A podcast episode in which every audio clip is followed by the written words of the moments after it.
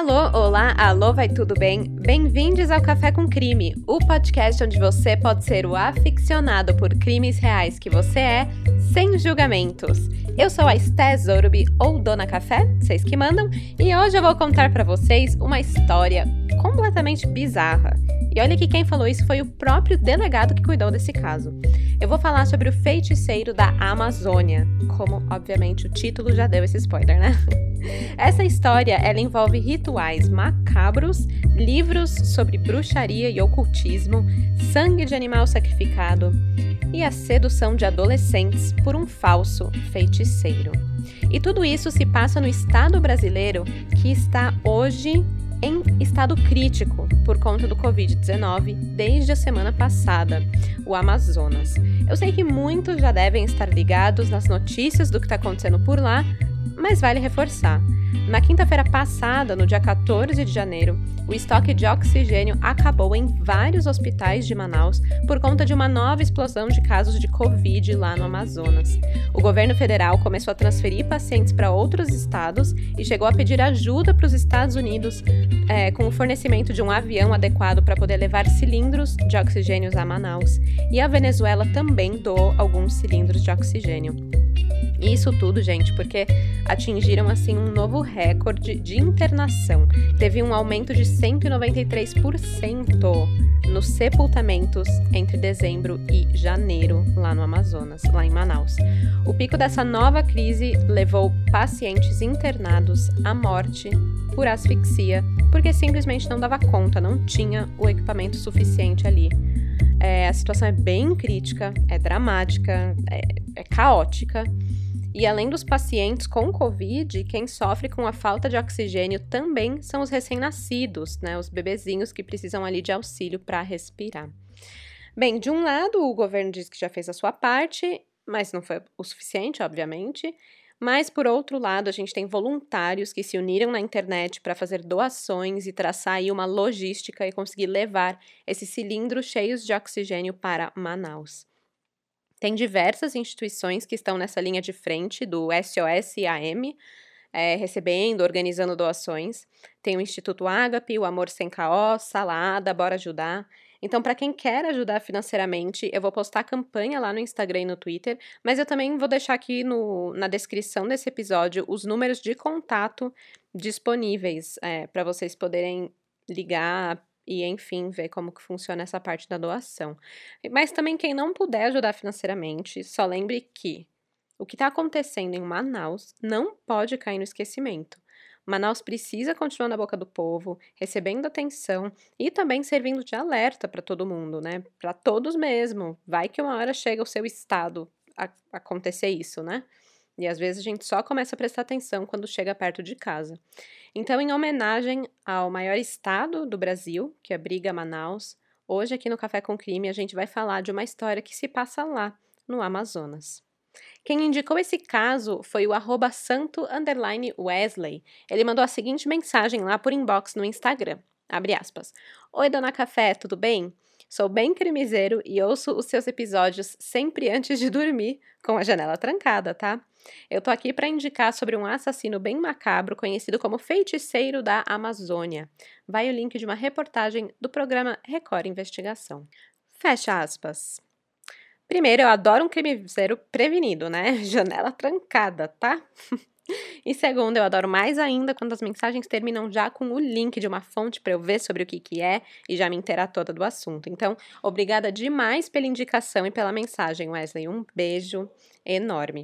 Esse programa, o Investigação, o repórter Record Investigação, que ele mandou o link, entrevistou o feiticeiro da Amazônia e também as suas vítimas. Então é algo bem legal de se assistir. Eu usei bastante as fontes, alguns trechos de áudio que estão aqui no, no episódio são de lá, tá bom? Além do programa, eu usei outras fontes que foram as seguintes: o G1, para, Parintins 24 Horas, Terra, A Crítica, R7 e, claramente, a minha melhor amiga, Wikipédia. E com isso, bora começar do começo?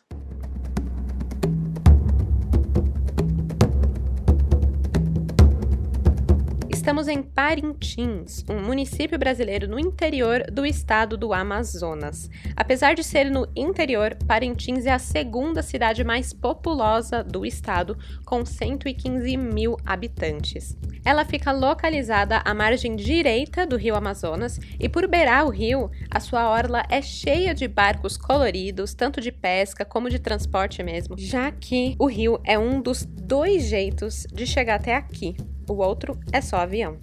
O município é conhecido mundialmente por sediar o Festival Folclórico de Parintins, que é considerado um patrimônio cultural do Brasil.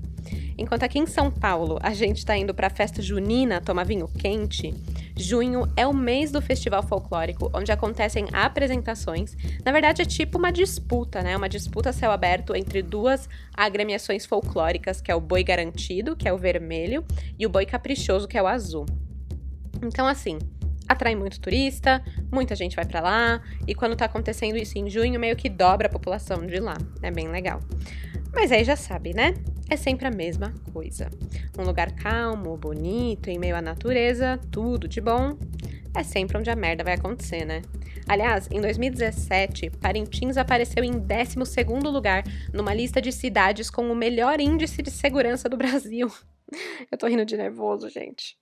Eu tô parecendo aqueles programas do Investigação Discovery, sabe? Que vai contando, ai, a família é perfeita e tal. E aí, mais um monstro habitava entre eles. Tan, tan, tan. E é tipo, é isso mesmo. Aqui em Parintins também tá assim. E olha, é um monstro, viu? Eu não gosto de chamar as pessoas disso, né? De monstro, maníaco, o blá blá blá blá. Não gosto, vocês sabem. Mas esse aqui tá merecendo, cara. Foi em meio às tradições folclóricas, em meio ali aos turistas e à margem do rio Amazonas, que um estuprador em série passou a cometer os seus crimes. O feiticeiro do Amazonas, ele nasceu nos anos 80 e morou em Parintins até 2013. Nesse período, bem, na verdade eu não óbvio, né, que não foi desde quando ele nasceu que ele faz isso, mas com certeza depois dos seus 20, 22 anos de idade. Ele abusou sexualmente de 50 isso mesmo, gente, 50 menores de idade ali naquele município. E o pior de tudo, e olha que eu nem comecei, mas já tô falando do, do pior de tudo. Mas é que ele chegou a ser preso cinco vezes pelo crime de estupro ali em Parintins, sendo que a última delas foi em 2013. Contudo, ele conseguiu na justiça o direito de responder aos crimes em liberdade. Então, ele continuou morando ali em Parintins até o meio de 2014. Mas estava ficando difícil para ele morar ali, porque o seu esquema para conseguir estuprar as meninas não estava dando mais certo. E eu já conto para vocês como era esse esquema, mas o fato é que ele ficou conhecido, ninguém mais caía no golpe dele, e como a vontade de cometer os crimes era muito grande, ele sentiu necessidade de mudar para uma cidade onde ele não fosse conhecido e assim poder continuar a sua a sua série de estupros, né? E aí ele resolveu ir para Iranduba, lá por agosto, setembro de 2014. Iranduba é um município que fica na região metropolitana de Manaus. Ela fica situada à margem esquerda do rio Solimões e possui aí os seus 50 mil habitantes. Ali tem muitos agricultores, tem também oleiros. A cidade, na verdade, ela produz 75% dos tijolos e telhas ali do estado. E foi exatamente nesse setor de oleira, oleiraria? Oleiria. Oleiraria. Eu não sei. Por que, que eu não anotei isso? Olaria. Achei, olaria. Foi exatamente nesse setor de olaria que o feiticeiro da Amazônia começou a trabalhar quando ele se mudou para lá. Ele trabalhava na fabricação de tijolos em uma olaria e ganhava R$ 1.100 por mês. Além do trabalho, ele também alugou uma casinha, era uma casinha de alvenaria, super simples, num bairro pobre ali de Iranduba, e ele pagava 250 reais por mês no aluguel. A casa consistia basicamente de um cômodo que tinha uma pia, na verdade parecia mais um tanque do que uma pia, e um banheiro. Era só isso, um lugar bem simples. Mas foi aqui que ele decidiu se instalar e montar a sede da sua nova seita. É, não chamavam ele de feiticeiro à toa.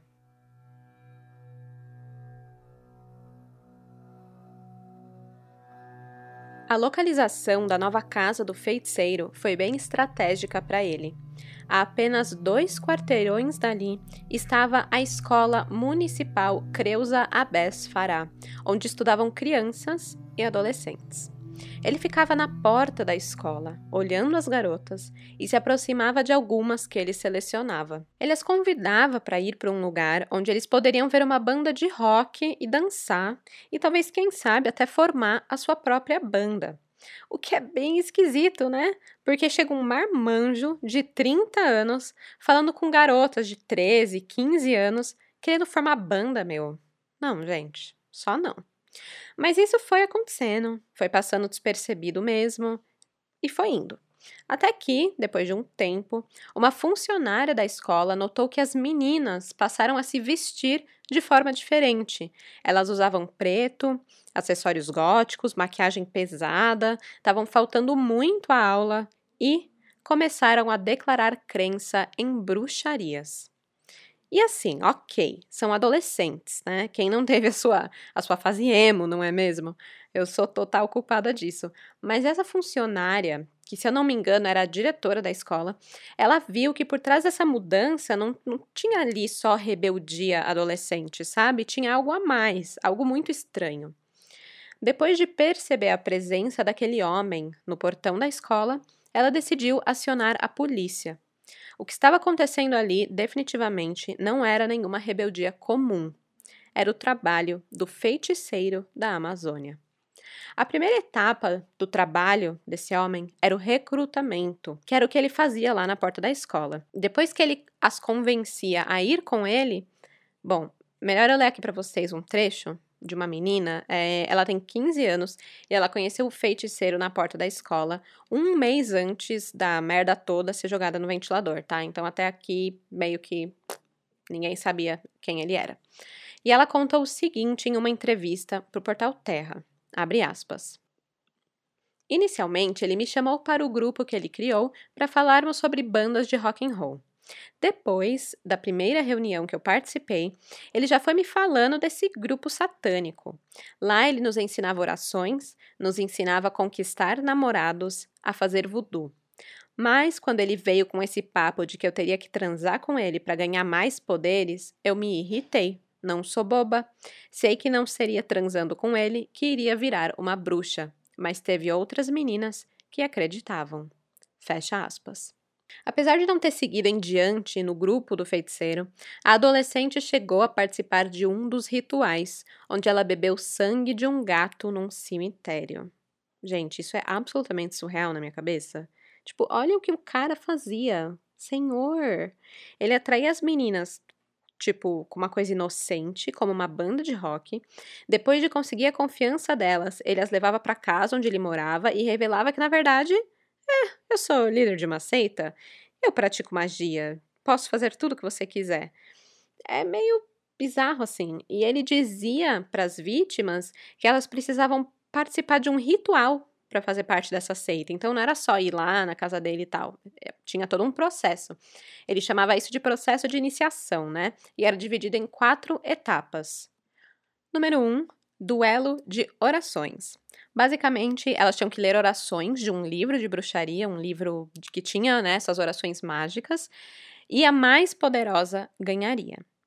Depois, em sequência, tinham que tomar sangue de animais. Normalmente era um gato, um bode, uma galinha, qualquer animal de fácil acesso. E, em terceiro lugar, cometer o homicídio de um inimigo. E, por fim, fazer sexo com o líder. Caso as meninas não quisessem realizar os três primeiros passos, né? Beber sangue, oração e matar alguém, tipo, meu Deus do céu, olha as coisas que o cara pede. É, tinha uma solução. Olha só que solução fácil. Elas podiam simplesmente pular para a etapa 4. De boas, ia dar na mesma, era só transar com ele, né? Ou seja, era tudo balela, ele só queria mesmo sexo. Às vezes, o papo de entrar para a seita não colava muito bem e ele não conseguia o objetivo final dele. Então, ele passou a prometer objetos caros para as vítimas caso elas se relacionassem com ele. Basicamente, se elas entrassem para a seita através da relação sexual com ele, elas poderiam ter o que elas queriam: dinheiro, fama, amor, saúde. E, claro, elas também poderiam se tornar bruxas como ele, né? Enfim, qualquer coisa assim que passasse pela cabeça delas que elas quisessem, era só pedir que ele, como líder da seita, iria realizar. Parece difícil de acreditar, mas o feiticeiro da Amazônia, ele era bem convincente e mostrava para elas o seu lado místico, né, o seu lado é, ocultista, enfim, mudando de voz durante as orações, fazendo personificações, se queimando com cera na pele para mostrar que o corpo dele não sentia dor, sabe? Mas também não era só isso. Quando nada disso funcionava, ele ameaçava de morte os familiares das vítimas. Duas adolescentes de 17 anos contaram que ele disse o seguinte para elas: aspas, Ele só falou para eu seguir meu rumo, senão eu ia me lascar. Um dia, se eu for preso, eu vou sair de lá e vou te caçar. Fecha aspas. Dessa forma, muitas meninas acabavam decidindo entrar para a seita, coagidas, né? Obviamente, muitas coagidas, outras manipuladas, outras por falta de informação, inocência, por ir na onda das outras, enfim. É, como parte final da iniciação delas, ele levava as garotas para o cemitério para consumar ali a última fase, que seria o batismo delas, né? Era ali que elas teriam que ter relações sexuais com ele. De acordo com o próprio feiticeiro da Amazônia, transar em meio aos mortos ia teoricamente purificar as meninas e elas se tornariam bruxas como ele. Era só através do sexo, ponto, né, sem camisinha, que ele poderia passar os poderes sobrenaturais que ele possuía para elas. E, nossa, eu acabei de lembrar, é, não sei quem assiste Lucifer, né, mas na série Lucifer, isso meio que acontece entre o Lucifer e a Chloe, né? E olha o spoiler Spoiler, gente, desculpa, mas assim, já saiu a quinta temporada faz tempo. Se você não assistiu, a culpa não é minha, o spoiler não tá mais valendo, era para ter visto já. É, mas enfim, eles, né, tcheca tcheca na bucheca, e aí a Chloe acorda com o poder dele, né? E é bizarro. Eu, hein? Acabei de fazer essa correlação aqui, inspirado no Feiticeiro da Amazônia. Credo. Não. Enfim, bom. Depois de passar pelo batismo sexual no cemitério, não acabava por aí. Na verdade, o feiticeiro falava que a relação não servia se fosse feita uma vez só. As meninas tinham que manter relações com ele por 15 dias. Então era tipo uma parcela, você fazia uma vez, depois outra, e elas iam contando quantas vezes faltavam para poder conseguir aquilo que ele tinha prometido, né? Seja lá os poderes de bruxa, ou os objetos de valor, ou o amor do garoto que elas tinham um crush maluco, enfim. As meninas do grupo, elas comentavam entre si, aliás, né? Tipo, ah, já fiz 10, faltam só mais 5, e assim por diante. É simplesmente chocante, cara. E reforçando aqui a idade delas, tá? Todas eram menores de idade, 13, é, entre 13 e 17 anos. Tipo, puta merda, né? E assim, se já não bastava toda a manipulação e a pressão psicológica que o feiticeiro fazia para conseguir o que ele queria, ele ainda usava uma menina de 15 anos, que ele dizia ser namorada dele, para atrair as vítimas para o grupo de rock, ou o grupo de dança, né? Entre aspas. Estou fazendo entre aspas aqui, ó. Tá ouvindo? Eu raspei no microfone. ACMR, gente. Não, brincadeira. É, então, gente. Imagina um True Crime ASMR, gente. Fica aí a ideia não ia gostar. Eu acho esquisito quando falam assim. É muito esquisito. Enfim. Então, assim, como ele tinha essa menina, que era, entre aspas, namorada dela, dele, é, ficava muito mais fácil das outras meninas novas que estavam entrando para a seita de acreditarem, né, que tudo bem, que ali era um espaço seguro, porque elas viam outras adolescentes junto do rolê, sabe? Não era só elas, então não era tão estranho assim. E essa garota, que era o braço direito do feiticeiro, E aqui eu não falo nomes, né? Porque, como todas são menores de idade, tem a lei que protege né, a identidade, a privacidade delas e tudo corre em segredo, secreto na justiça. Então a gente não sabe os nomes. Mas a menina que era o braço direito, ela, ela se envolveu de tal forma com a seita e com o feiticeiro que há sinais de que ela participava da dopagem das vítimas que se recusavam a aceitar os argumentos místicos do feiticeiro para poder transar com ele, né? Então, quando ele não conseguia na lábia, ele dopava as meninas. É, é pesadíssimo, gente. Ah, essa menina, a que era a namorada, entre aspas, ela conta que conheceu o feiticeiro através de outras colegas na escola e se interessou por ele porque ele prometia dinheiro, fama, carros e meninos como ele fazia com todas as outras meninas, mas com ela era um pouco além, era diferente. Algo nessa menina chamou a atenção dele e ele ofereceu para ela que ela poderia virar uma feiticeira muito forte, assim como ele, e afirmou para ela que ela tinha dons para isso. Então ele quis dar uma uma preferência, né, um favoritismo ali para ela. E claro, para conseguir isso, bastava ter relações com ele 15 vezes no cemitério ou na estrada. E ela queria isso, ela queria esse, esse poder, ela queria se diferenciar, tipo, poxa, eu tenho um dom, nossa, né? Aquela coisa assim, você tá com 15 anos tentando se encontrar. Ela foi até onde ele mandou, que era o cemitério. Só que quando chegou lá, ela deu para trás, ela ficou com medo, né? Imagina, você tá lá com um cara mais velho, esquisito, num cemitério, à noite, sabe? Não tem uma situação onde isso seja bom. E aí ela dá para trás. E aí ele começa a insistir. Ele pede para ela tirar a roupa, tirar a roupa, ela não tira. E o feiticeiro insiste, insiste, insiste. Eu não duvido nada que ele tenha ameaçado ela nesse momento. E então a menina faz o que ele pede. Ela tira a roupa, senta em cima de um túmulo e tem relações sexuais com ele. Ah, e um detalhe: sem preservativo porque, de acordo com o feiticeiro, ele era abençoado e não teria perigo de qualquer coisa acontecer. O pai de uma outra vítima, uma menina também de 15 anos, contou que a filha se envolveu com o tal feiticeiro e que ele desconfiou do cara desde o comecinho.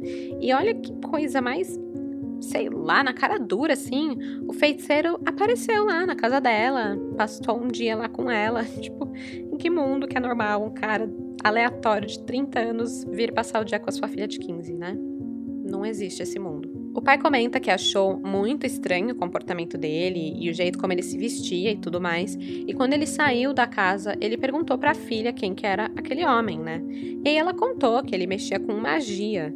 E na hora o pai já ficou cabreiro e alertou ela de que, ó, quem mexe com essas coisas não é do bem, não. Pode estar envolvido aí com exploração sexual. Foi a primeira coisa que passou na cabeça desse pai. Só que, infelizmente, a garota não deu ouvidos ao pai e acabou se tornando uma das vítimas do feiticeiro da Amazônia. Uma outra adolescente de 14 anos conta que, quando ela conheceu o feiticeiro, ela estava grávida e que ele teria praticado um aborto nela durante um dos rituais e depois praticado relações sexuais com ela. Ó, eu não sei se ela queria ou não o aborto, aí é uma outra história, mas querendo ou não querendo realizar um procedimento assim em casa com pessoas totalmente não especializadas é um processo traumático para o seu corpo. E ele ainda pega e transa com ela depois, mano é de embrulhar o estômago. Ainda teve mais uma vítima, de 17 anos, que já tinha um filho quando se tornou uma das vítimas do feiticeiro. Ela entrou para a seita como as outras, né? Teve relações com o feiticeiro. E aí o namorado dela descobriu. E esse namorado era o pai do filho dela, né? Eles moravam juntos e tal. E quando ele ficou sabendo do caso, ele saiu de casa e abandonou a família por considerar o ato da menina de 17 anos uma traição. Então, olha quantas cicatrizes, né? O trauma para uma garota abusada, que deixa cicatrizes físicas e psicológicas, emocionais, famílias destruídas, e tudo porque um cara queria transar com menores de idade. É um grande filho de uma puta. Cara, pensa num caso que dá ódio. Eu sei que tem muito caso que dá ódio, mas esse aqui dá um ódio extra. Porque é muito, é muito filha da putagem, mano. É muito filha da putagem. Quem tá aí é, fazendo faxina, dá aquela esfregada com raiva agora. Quem tá lavando louça, quebra um prato, gente. Quebra um prato, libera esse ódio. Porque, mano, eu gostaria de gritar, mas aí eu vou deixar vocês surdos, né? Aí não vai ser legal. Então, só digo isso. Muito, muito ódio desse moço. E assim, em apenas três meses que o feiticeiro da Amazônia ficou em Iranduba, ele manteve relações sexuais com 18 meninas menores de idade. Mas afinal, quem era esse homem?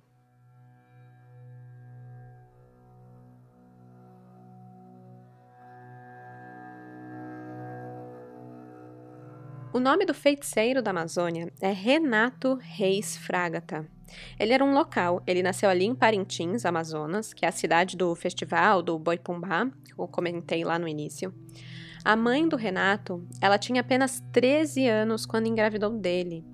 E ele nunca chegou a conhecer o pai, porque o pai abandonou a família logo que a mãe soube da gravidez. Quando chegou o momento do parto, foi um grande susto, porque ela descobriu que estava grávida de gêmeos. E infelizmente, acabou que o irmão gêmeo de Renato morreu no parto. Com o trauma de um parto conturbado, a garota de 13 anos acaba se afastando do filho que sobreviveu. E assim, além do abandono do pai, logo que ele era bebezinho ainda, a mãe também decidiu que não queria mais ele. Ele cresceu sob os cuidados do avô, que é quem ele considera o seu pai, e quando ele era menino, ele era como qualquer outro menino. Ele participava lá do Festival de Parintins, dançava no boi, brincava nas tribos ali que tinha na região, e até aí algo muito normal e comum para uma criança local. Mas o Renato ele afirma que ele conseguia ouvir a voz do irmão gêmeo e ele considera que teve contato com o sobrenatural quando ainda era muito criança. Ele diz que escutava uma voz chamando, dizendo: Vem, vem para o meu lado. E ele acredita que é o irmão o chamando para a dimensão dos mortos. E ele não levou isso numa boa, porque é difícil alguém levar isso numa boa, né? Tem que ser muito centrado e sensitivo, mas ele simplesmente não levou numa boa, ele não queria ir para essa dimensão. Então, desde pequeno, ele se refugiou na religião. Ele foi coroinha da Igreja Católica e trabalhou por 10 anos dentro da igreja. E o seu desejo, olha só como são as coisas. Na verdade, ele queria ser padre. Mas isso não foi muito para frente, porque o Renato não conseguia se dar bem com os outros sacerdotes da igreja. Então ele resolveu sair e nunca mais voltou. Uma pessoa que conheceu ele na época que ele trabalhava na igreja disse que jamais imaginaria que ele fosse capaz de cometer os crimes que ele cometeu. Ela conta que levou um susto ao ver as imagens do Renato no jornal, mas apesar de achar que ele era inofensivo, né, que ele não era agressivo, violento, enfim, ela não achava que ele era muito normal, não. Ela diz o seguinte sobre ele, abre aspas. Em 2003, eu frequentava a Igreja Católica Nossa Senhora de Lourdes, que fica no bairro Palmeiras, em Parintins, e na época ele era coroinha.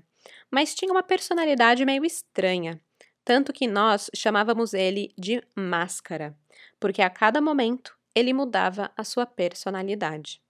Fecha parênteses. Fecha parênteses? Que? É, fecha aspas. Fecha aspas. Além de máscara, louca, né? Ai, ai. Além de máscara, um outro apelido que o Renato tinha era de Bin Laden. E não era por ter nada a ver com bombas, terrorismo, nada a ver. Gente, ele é igualzinho. Cara, eu coloquei uma imagem assim para comparar, só falta a barba e o turbante e pronto, cara. Mesma pessoa, mesma pessoa. Depois eu posto uma foto lá no Instagram, nos stories, para vocês verem. Bom, outro fator importante é a vida romântica do Renato. Ele conta que ele foi ter a sua primeira namorada com 16 anos de idade.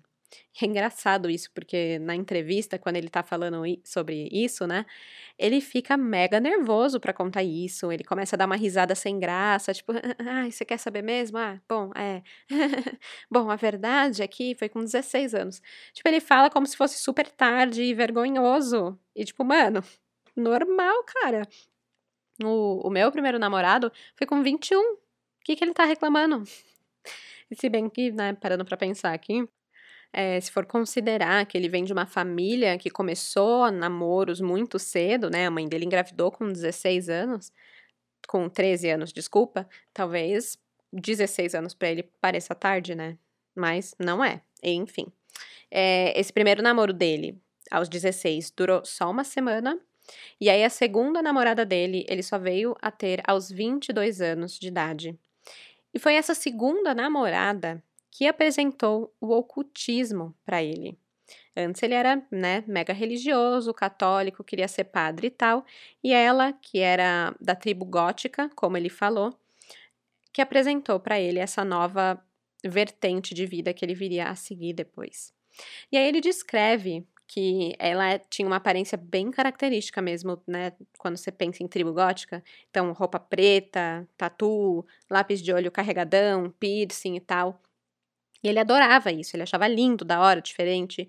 E a partir daí, desse contato com essa segunda namorada, que ele começou a criar um gosto por garotas com essas características. Então, depois é, que eles terminam, que ele termina com essa menina, ele se via querendo mais meninas assim, né? E ele não tinha muita sorte com garotas e tudo mais. Então, o que, que ele faz? Olha só, eu vou ler o que o delegado falou né, que ele contou sobre essa fase da vida do Renato. Abre aspas. Ele disse que fazia parte de uma igreja cristã e que tinha uma vida tranquila, só que não conseguia formar uma família ao lado de uma mulher. E por isso disse que resolveu se especializar em magia maléfica.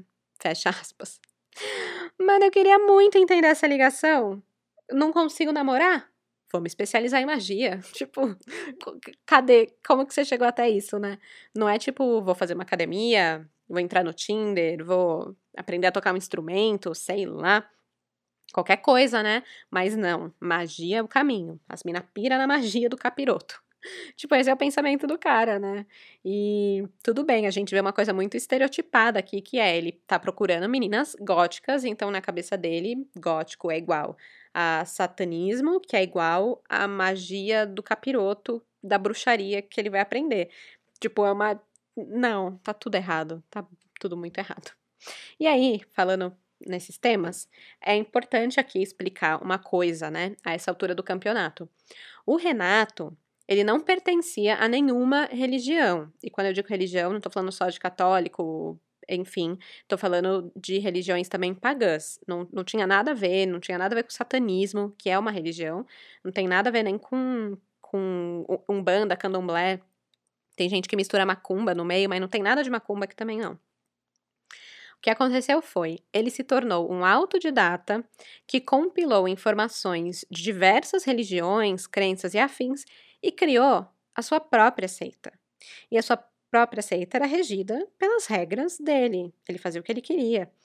Então eu acho muito. É meio injusto quando as manchetes colocam líder de seita satânica fez isso, isso e aquilo. Tipo, não, não era satanista, não era nada, né? Tem umas manchetes que falam seita demoníaca, o cara da seita demoníaca. Enfim, tem nada a ver com Satã, com o demônio, com nada. A única coisa que importava na seita do Renato era ele e as vontades dele. E essas vontades, elas eram simplesmente perversas. Por definição, podemos dizer que a seita dele era ocultista. E o que isso quer dizer? No ocultismo, a magia é considerada neutra, né? Ela pode se tornar benéfica ou maléfica dependendo de quem está aplicando essa magia. Se ela é usada para fins egoísticos, que prejudica outra pessoa, ela é considerada magia maléfica. Se a magia é aplicada de uma forma altruísta, enfim, ela é benéfica. E para qualquer um tipo, para qualquer tipo de magia que é utilizado de acordo com o ocultismo, tem sempre o karma, né? Então, se você faz uma coisa ruim, isso vai voltar para você. Se você faz uma coisa boa, isso vai voltar para você. Então, é muito é importante você ter noção do que você está fazendo com o uso dessa magia, desse, desse poder, porque vai voltar para você depois, né? Se você fazer o bem ou o mal. Portanto, na seita ocultista do Renato, a magia a gente vê, obviamente, que era usada de uma forma totalmente maléfica, né? Para fins bem egoístas, que no caso dele era conseguir enganar, ludibriar e manipular menores de idade a transarem com ele.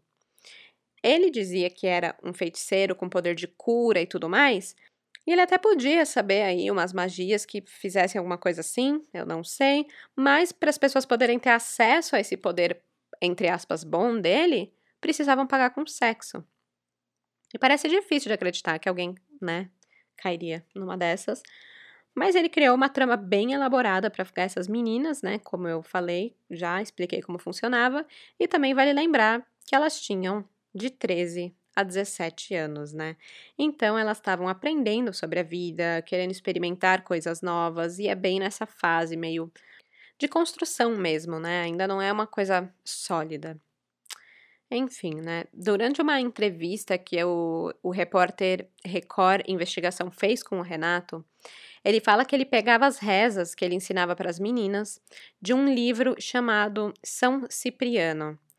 Esse livro é uma coleção medieval de feitiços, rituais e encantamentos mágicos, que são todos atribuídos, obviamente, a São Cipriano de Antioquia, tá? Não é o São Cipriano católico, é outro.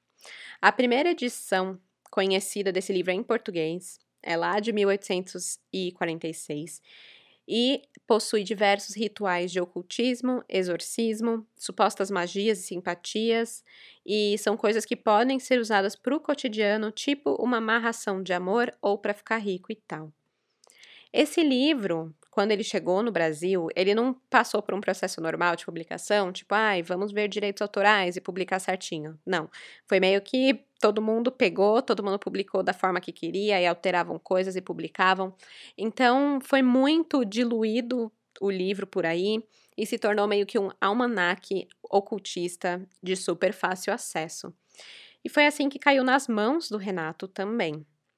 Na entrevista, ele fala que uma das rezas que ele usava era a oração da cabra preta milagrosa. E a leitura dessa oração, ela normalmente é usada como um feitiço amoroso, mas também serve para outros fins, tipo resgatar a saúde, é, praticar uma vingança, ou até para tipo vencer um, um jogo na Mega Sena, o jogo do bicho, sei lá. E aí já dá para perceber qual que era a estratégia do Renato, né? Ele atraía meninas que já tinham um estilo ou uma tendência ao estilo gótico, emo, punk, metaleiro, enfim. Primeiro falava que iam formar uma banda de rock, então já começa por aí também o estereótipo, né, de gótico e bandas de rock, enfim. E também tem aquela coisa, né? Todo mundo já viu o lance de vender sua alma pro diabo para ficar famoso e tal, que aliás, bandas e etc, é muito falada essa essa teoria da conspiração aí. Então ele fazia uma coisa muito parecida. Ele ia explorando os desejos e também as fraquezas dessas meninas. E muitas delas nessa fase conturbada aí de adolescência, onde você quer ser aceito, quer ter um namoradinho, isso e aquilo. Então ele vinha com essas rezas de amarração de amor, riqueza, fama, e falava que elas iam conquistar tudo que elas queriam, né? Então, ele ensina uma reza, passa algumas crenças de bruxaria, né, da sua seita. E aí, quando elas começam a se interessar, vão ficando curiosas com aquilo, aí ele entra com o lance bizarro do ritual e da iniciação, né? Aquelas quatro etapas que terminam com sexo. E elas aceitam. Aceitam porque acreditavam que com a reza da cabra preta milagrosa e o ritual, elas iam conseguir o que elas queriam. Eu, eu bati um pouco aqui na tecla delas quererem um namoradinho, um amor, amarração de amor, garotos e tal. Um, porque elas realmente falam muito isso nos depoimentos que elas dão. Mas é, tem uma que não veio por causa disso, e aí dá um apertinho no coração até, porque ela conta que a mãe dela estava doente e elas não tinham dinheiro, não tinham condição de pedir ajuda nem nada. Então, quando o Renato vem e oferece isso, oferece esse ritual, fala que tem poder de cura, que ele é um feiticeiro, ela topa. Ela topa fazer tudo aquilo porque ela acha que vai curar a mãe. Então, mano, esse cara é muito filho da puta, meu. Muito filho da puta. É muito.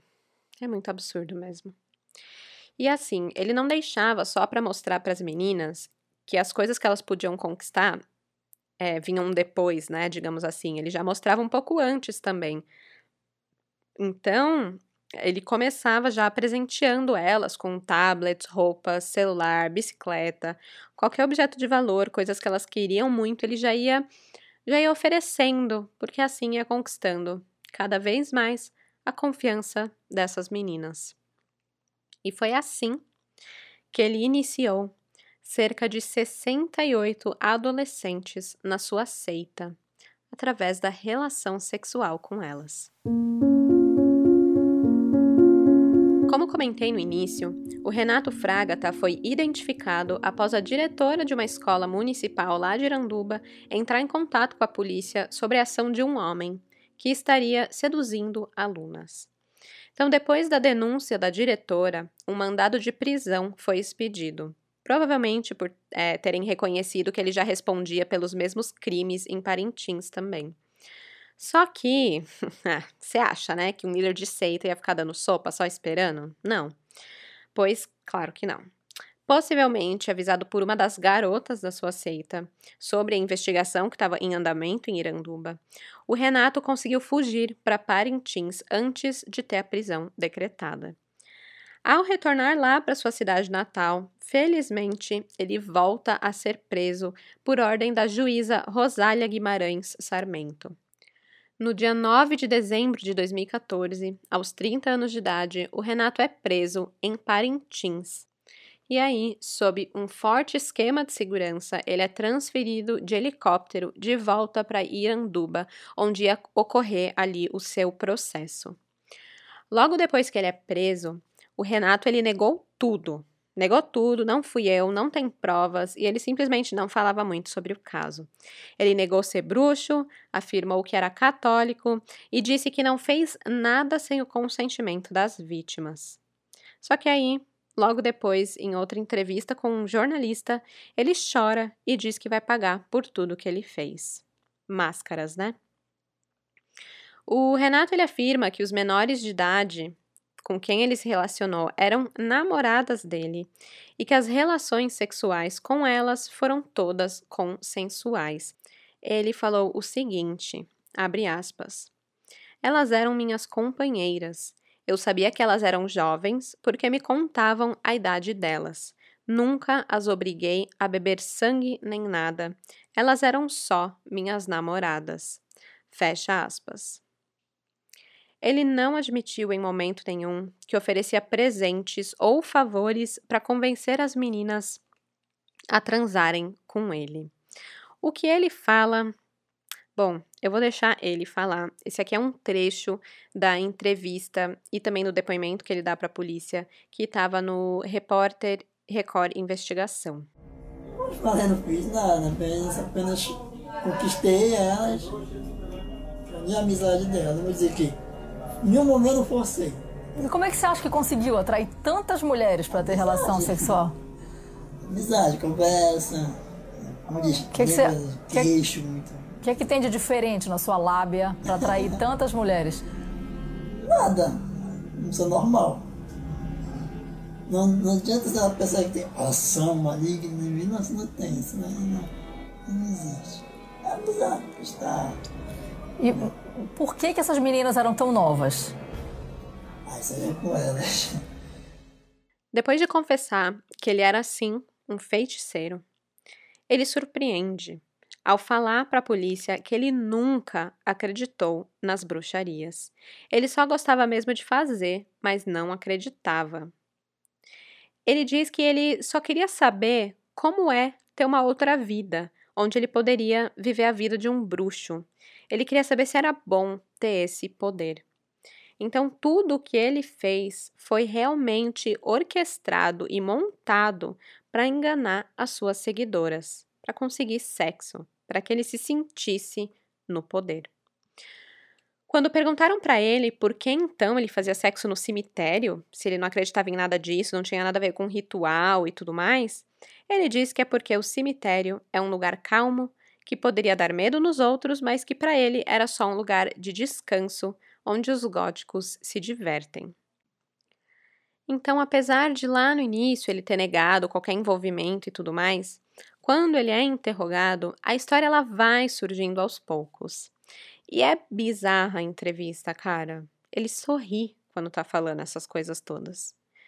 É, a polícia pergunta se os rituais que ele praticava exigiam relações sexuais. E aí ele responde que sim, mas que é porque a reza exige isso, como a reza de São Cipriano, a cabra preta milagrosa. Olha só o que ele fala. Esses rituais que tu fazia, eles exigiam prática sexual mesmo? Sim, ou... tem, tem, não, tem umas rezas que exigiam era de São Cipriano, aquela preta lá. E essas orações, elas eram cultuavam que Deus ou diabo? Na verdade, elas usavam mais para Lux. Lúcifer. Lúcifer. Mano, o cara nem sabe falar o nome de Lúcifer e quer falar que é líder de uma seita ocultista que segue rituais. Ai, Lúcifes, Lúcifes, o Lúcifes. Parece nome de DST, né? Lúcifes. Mas é, dá pra perceber que ele fala muita coisinha errada, vive errando. Qual é conjugação verbal, essas coisas todas, né? Eu não encontrei sobre grau escolar dele ou coisas assim, mas é assim que fala o feiticeiro da Amazônia, Lúcifes. Bom, o delegado titular lá de Iranduba, o Paulo Mavigner, ele diz que Renato não apresenta nenhum comportamento estranho. Ele conta que ele é super tranquilo, que ele não tem um comportamento explosivo e que ele está ficando em uma cela separada, porque se colocarem ele junto com os outros detentos, ele correria risco de vida por, né, ser um estuprador. E o Renato sabe disso.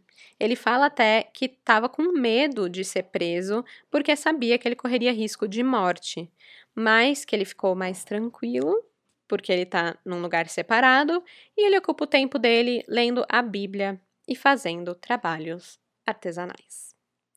O repórter Record Investigação mostra que, na verdade, o Renato não ficou numa cela separada. Ele ficou detido no banheiro da delegacia, jogaram lá um colchão improvisado para ele dormir, serviam lá umas marmitinhas e é isso. Ficou no banheiro da delegacia. A delegacia estava simplesmente não preparada para ter um caso como esse, né? É... De qualquer forma, o Renato, obviamente, né, tenta se defender das acusações que ele está recebendo. Ele fala que ele nunca foi bruxo, que ele não fazia magia, que ele criou tudo isso só para se aproximar das meninas como se isso amenizasse o que ele fez, né? É, e quando perguntam por que meninas tão novas, ele fala que era mais fácil porque meninas entre 13 e 17 anos querem ter experiências novas, então aceitavam mais ele do que uma mulher mais velha que via, obviamente, que ele era um babaca. Ele fala o seguinte para finalizar o depoimento dele. Fecha aspas. Não, abre aspas. Eu tô abrindo aspas. Estou arrependido de tudo que fiz. Se pudesse voltar atrás, não faria nada. Quando eu sair da cadeia, quero constituir uma família e viver uma vida normal. Fecha aspas. Essas são as palavras do Renato Fragata. Então, ao mesmo tempo que ele se diz arrependido, que ele fala que quer ter uma vida normal, ele sorri quando ele é, é quando perguntam para ele sobre as meninas com que ele se envolveu, sabe? É muito máscara, cara. Aquele apelido, mano, da tiazinha lá da igreja foi maravilhoso. É isso mesmo que ele é. Durante a, a entrevista do Renato, ele disse que ele, ele acabou com a própria vida, mas que ele quer mudar. E ele ainda lembrou da mãe dele e disse que pensou que ela jamais fosse visitar ele na prisão, porque eles nunca tiveram um bom relacionamento, né? Ele foi abandonado por ela lá no início e tudo mais mas é, acredita que ela foi visitar, ela foi visitar ele lá no banheiro da delegacia.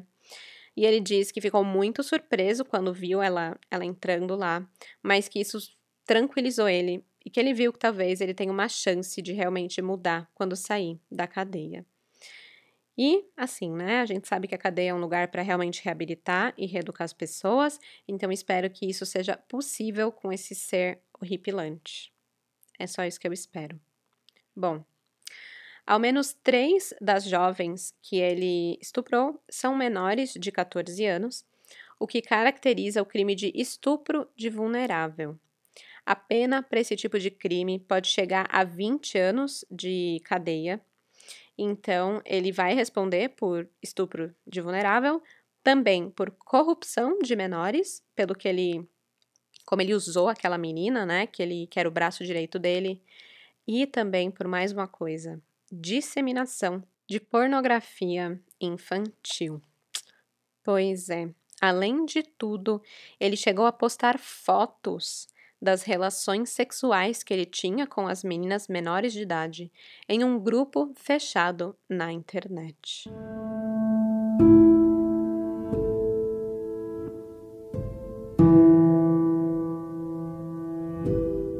A Justiça em Iranduba realizou uma audiência de instrução no dia 22 de setembro de 2015 para o caso do Renato Fragata e, além dele, três adolescentes também foram ouvidas. E os depoimentos dela mostraram que várias adolescentes foram convencidas a entregar a virgindade a ele e que ele não demonstra qualquer apego à dignidade humana. De acordo com o promotor de justiça Gerson Castro, os depoimentos das vítimas podem ser suficientes para uma sentença condenatória. Ele foi acusado de estupro de vulnerável e do estupro de uma moça de 17 anos que teria sido drogada para ele poder manter relações sexuais com ela. E duas adolescentes que teriam feito sexo com ele porque realmente acreditavam que ele teria poderes mágicos e que poderia fazer alguma coisa em relação a elas, para o benefício delas. A defesa do Renato chegou a tentar pedir a liberdade provisória do réu para ele poder responder em liberdade, porém, o Ministério Público, com toda a sua sabedoria, foi contra, por entender que ele não tem residência física ou fixa em Iranduba, ou seja, ele ia acabar indo para outra cidade e também porque ele já tinha feito merda antes, né, quando ele foi solto em liberdade. Então, por isso, ele ficou aguardando julgamento preso. E não demorou muito. O julgamento de Renato Reis Fragata, o feiticeiro da Amazônia, ocorreu no dia 21 de março de 2016.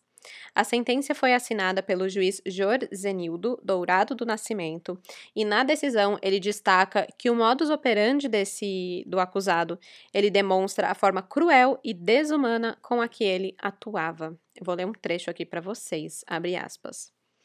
A conduta do acusado é de acentuada censurabilidade, pois, sendo capaz de compreender a ilicitude dos seus atos, preferiu atuar em desacordo com a lei e a paz social. O acusado, desprovido de qualquer sentimento pela pessoa humana, premeditou todos os delitos narrados na denúncia, com o único objetivo de satisfazer sua necessidade de manter, a todo custo, relações sexuais com menores de idade e mulheres, invocando por vezes Deus e o diabo. Fecha aspas. Forte, né? Muito forte, gostei desse juiz.